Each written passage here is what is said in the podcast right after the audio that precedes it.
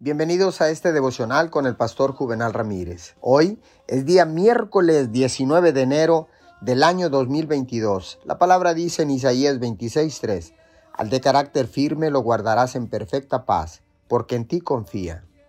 Creo que una de las claves para mantener la paz en nuestra vida es dar pequeños pasos hacia la paz todos los días.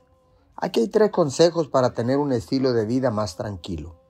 Sea selectivo en la forma en que pasa su tiempo.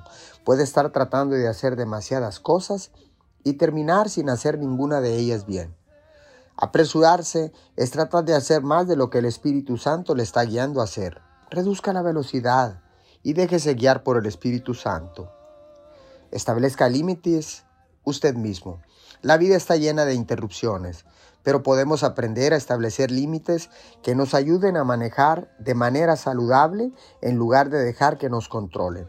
Tómese un descanso cuando está fuera de los límites. Deje que sus llamadas pasen al correo de voz. Apague su correo electrónico. Aprenda a decir no y así sucesivamente. Escuche el Espíritu Santo.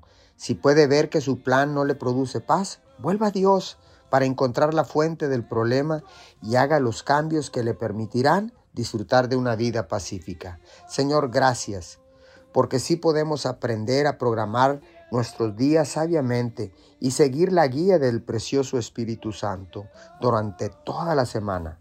Nos podemos convertir en personas verdaderamente serenas. Te damos gracias en el nombre de Jesús. Amén y amén.